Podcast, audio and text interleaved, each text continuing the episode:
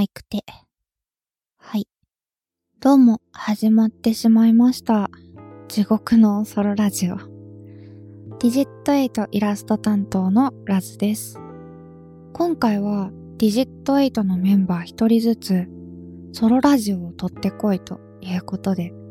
エビテさんからお題をいただいてるんですけれども、私、ラズのお題はですね、自己紹介。なんか、自分の歴史を喋ってこいって指示書に書いてありますね。うん、難しい。私はあんまり自分の話を知らない人の前でするのは得意な方ではなくて、どちらかというと聞き手というか、昔アパレル店員さんが聞き上手すぎて人生相談しちゃってすいませんでしたって泣き出してしまうくらいには聞き手に回る機会が多かったですね でも今日は頑張ってベラベラ喋っちゃおうかな はい。私、ラズはですね、ツイッターをご存知の方は、もうほんと、ロリータファッションが好きな人くらいのイメージは持ってもらってると思うんですけど、あとはまあ仲良くしてもらってる子には、よく明るいねとか、いつも楽しそうだねなんて言ってもらえて、まあ基本的にはあまり影日向なく元気に生きてきたと思っていただいてると思うんですけど、今回は歴史ということでね、まあ後ろぐらい時期も含めてお話ししようかななんて思ってるんですが、いつ頃から話そうかな。うん、小学生の頃なんかは家に帰ったら勉強もしないでパソコンを起動してはネットゲームばかりしてた子だったんですけど、よくやってたなほんと塾がない日なんかは朝までやってましたね。あのネトゲ廃人シュプレヒコールの背景でモザイク処理されてるネトゲタイトルが全て分かってしまうくらいには人生を費やしてたかなはい。どこに出しても恥ずかしい立派な廃人でしたね。そんで眠いけど、学校は毎日ちゃんと行っていて、風邪でもないのに、毎日青春のシンボル、乱れ咲きを隠したいがためにマスクをしてたような、まあ、いわゆる陰キャだったんですけど、でも、よく笑うし、よく喋るんで、友達はいっぱいいてくれましたね。うん。今ほどじゃないですけど。ただまあ当時の会話のネタはそれこそほとんどネトゲで仕入れてましたね。ほんとあの世界って狭いようで学校なんかより全然広くて子供から大人までいろんな知り合いがいましたね。そんな多種多様な人たちがコツコツレベル上げしたり一緒にクエストに行ったりとか時には人生相談をし合ったり、あとはチームのメンバー同士で喧嘩したりとかしてたんですよ。なんか一見ダメなおじさんに見えて、実は超エリート企業勤めで、高級車を普段から乗り回してるようなおじさんとか、あとはジャニーズが好きで、北海道まで遠征に行く途中に飛行機が引き返しちゃって、そのまま空港でレンタカーを借りて、沖縄からライブ参戦した主婦とか。あ、あとはニコニコで有名な歌い手の子とかいましたね。ニコニコ動画って文化もこの時の知り合いに教えてもらったんじゃないかな。なんかこの話しぶりだと、ほんとネトゲとニコニコだけで生活してたやつみたいだな いや、でも、あとは、習い事はやたらさせてもらってて、音楽とか、ダンスとか、水泳あと英会話とか、あとなんかあったかな。そういうのはまあいろいろやらせてもらってましたね。うん。なので、学校と、あとは部活と、習い事、プラスネットゲームっていういろんなところに所属して、いろんな知り合いがいたっていう子供時代でしたね。はい。音楽なんかはそれこそニコニコにも投稿してた時期があったんですけど、もう残ってないな。なんかのタイミングで消したと思います。ニコニコといえばね、当時はゲーム実況ばっかり見てて、で、まあ、割と年齢を重ねてから自分でも投稿するようになって、エビデともその時期に知り合ったんですけど、今はもうナポリの男たちさんのチャンネル配信しか見てないですね。その例の歌い手の子とか今どうしてるんだろう？最近はね、もうそろそろ YouTube にお布施をしようか？考えてるくらいには YouTube ばっかり見てますね。ついにというか、やっと先月ニコニコプレミアムを解約しまして、そう、今まではね、好きな実況者さんがいたんですけど、いやーだってみんなね、YouTube に移動してるし、YouTube の方が動画の幅が広いと個人的に思うんですよね。あとはまあ広告を飛ばす時間がもったいないと思う程度には見てます。もちろん音楽を聴いたりとか実況を見たり今もするんですけど最近はもっぱら隙間時間とかお風呂に入ってる間に海外の Vlog を見てますね。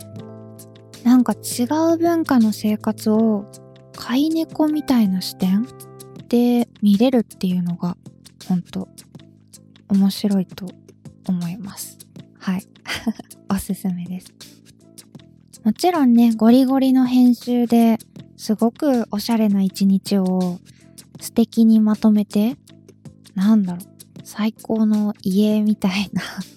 のを作ってる人も大勢いるんですけど、私は垂れ流しが好きですね。あー、ずいぶん前の配信で、エビテから話があった通り、いつかディジット8でもね、Vlog というか、みんなで遊びに行った時の動画なんていうのもあげられたらいいなぁと思うんですけど、そう、配信もね、ついに手を出したので、と言っても、もともとエビテや私なんかは配信畑の人間だったんで、逆にどうして今までラジオをって話だったんですけど、これがまたラジオもなかなか楽しくて、まあそんなこんな紆余曲折あって、今こうしてディジット8でイラストを担当させてもらってるわけなんですけど、きっかけはね、エビテと知り合ったことだったんですよね。その出会いとか経緯に関しては元旦スペシャル？お便りに答える回みたいな。タイトル忘れちゃった。まあそちらでお話ししてるんで、ぜひご視聴いただければと思うんですけど、まあ、エビテはね、付き合いが長い割に、絡みは濃くないというか、未だにどういう人かわかんない時もあるんですけど、なんか第24回で長生きから、エビテは人に強要しないよねって褒めてもらってたんだけど、なんかかこう、ストレートには言わないけど、たまに遠回しな圧力みたいのがある時があって。そこでね、たまに他メンバーが肝を冷やすなんてシーンもオフではあるわけなんですけど、まあ言ってしまえばそこがエビテさんのすごくいいところというか、こういうのは何て言うのかな。まあ表裏一体というか、鶴の一声そういうリーダーシップがないと、他メンバーが方向性を見失ったり、もちろん今のディジット8もないわけで。何かをやろう、進めようっていうパワーがすごいある人だなって毎回喋ってて思いますね。特にメンバーの中でもカニくんなんかは結構そこにキャリーされてきた部分もあるんじゃないかなって話を聞いてて思いますね。カニくんもね、まあお願いされたら断れない性格というか、苦労人だなぁなんて思うんですけど、意外と頑固なところもあると思っていて、彼は曲も作るんですけど、なんかこうじゃないとダメだっていうクオリティまで凝ってしまう性格みたいで、常々ね、他のメンバーからはだらしないやつとか、まあ拾ってきたホームレスみたいだったとか言われてましたけど、多分こだわってしまう部分以外が基本どうでもいいというか、知覚できていない範囲が人と違うだけなんじゃないかなーなんて思うんですけど、まあクリエイターあるあるだと思うんですけどね。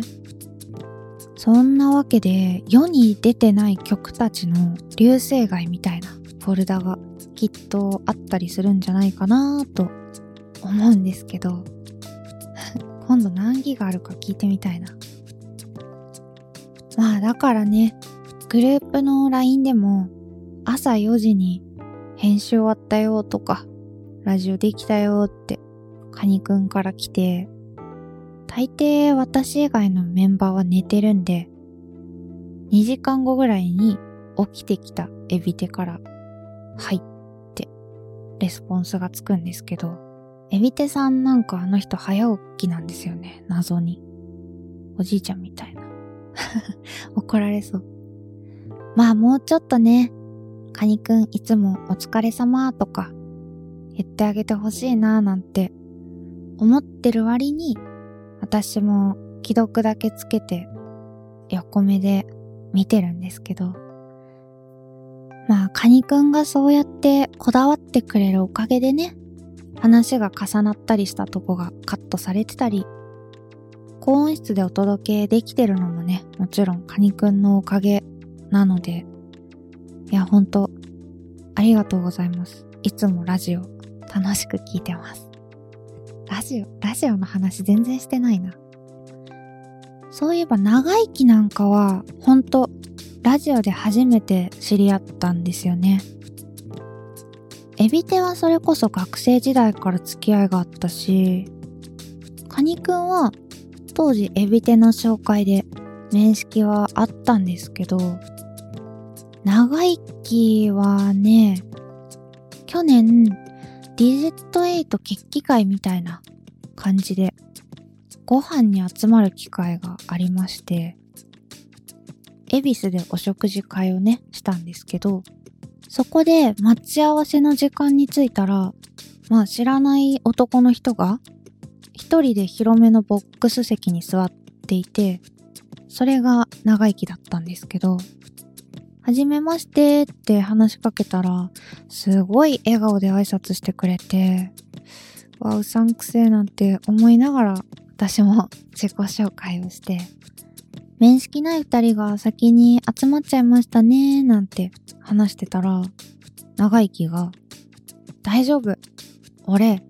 この前女友達と、その彼氏と、三人でテニス行ったからって言うから、わあ、ほだなんて思いながら、えー、そうなんですね、すごいって聞いてたんですけど、多分彼、天然なんですよね。自覚あんのかな？なんか話をしていてこちらがボールを投げるんだけどそれを取り損ねて追いかけてったと思ったら全く別の木の枝とかを持って笑顔で駆け寄ってくる犬みたいな。そういう人ですね。多分。知らないけど。でもまあこのグループ4人とも偉い真面目なんですけど中でも長生きはラジオのために他の配信者さんのラジオとかあとポッドキャストとかを聞いて勉強してるっていうすごく勤勉なところもあるんですよね血液型何型かな？いや A っぽいなうんエビっては O か AB っぽい。カニくんは絶対 B。はい。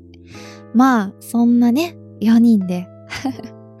今後もラジオを撮っていくんですけれども、結構バランスのいいグループなんじゃないかなと、個人的には思っていて、なんというか、クリエイティブな人間が適度に手を動かせるというか、何かをやりたいなぁと思った時に、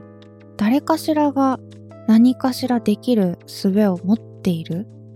いい集団だと思うんですよね。あと、このラジオって毎回4人なんじゃなくて、トークテーマによっているメンバーが違うというか、そういうのも、あ、今回誰だろうとか、聞き応えがあって私自身はリスナーとして非常に楽しみにしてるんですけれども、あもちろん私自身もメンバーとして楽しませてもらってますよ。はい。まあサムネはね、ちょっと頻度が高くてしんどいなーなんてたまに思いますけど。まあというわけでね、今後ともどうぞそんなディジット8をよろしくお願いします。はい。一人でね、ベラベラもう20分近く喋ってしまったわけなんですが、人間の集中力ってまあ5分、持って10分が限界だそうなので、またね、違う話は別の機会にお話できたらいいなぁなんて思ってます。あ、そうだ。好きな飲食店はロイヤルホストです。ここまで聞いてくださった方で、他のメンバーのソロラジオも聞いてくださった方は、なんとなく気づいた方もいるんじゃないかななんて思うんですけど、今回、エビテからみんなに出されたそれぞれのお題があるんですが、私は自己紹介、長生きは好きな飲食店のおすすめ。カニくんは好きな YouTube。で、エビテは私からお題を出させてもらったメンバーの悪口を言って、その後褒めてもらうっていうお題があったんですけど、今回私すべてのお題を自分のソロラジオでお話ししてみるということにチャレンジしてみました。もちろんね、他のメンバーのソロラジオもとっても面白い仕上がりになってると思うので、ぜひ気になった方は概要欄から他のメンバーのソロラジオと、あとはラジオのナンバリング聞いてみてください。お便りもお待ちしてるのでね、いつもありがとうございます。まあ、どしどしと言わずとも、ソシャゲのスタミナ回復の合間くらいにでも送ってください。はい。まあ長々と喋ってしまったんですけれども、今回はこの辺にしておきます。それではご視聴いただきありがとうございました。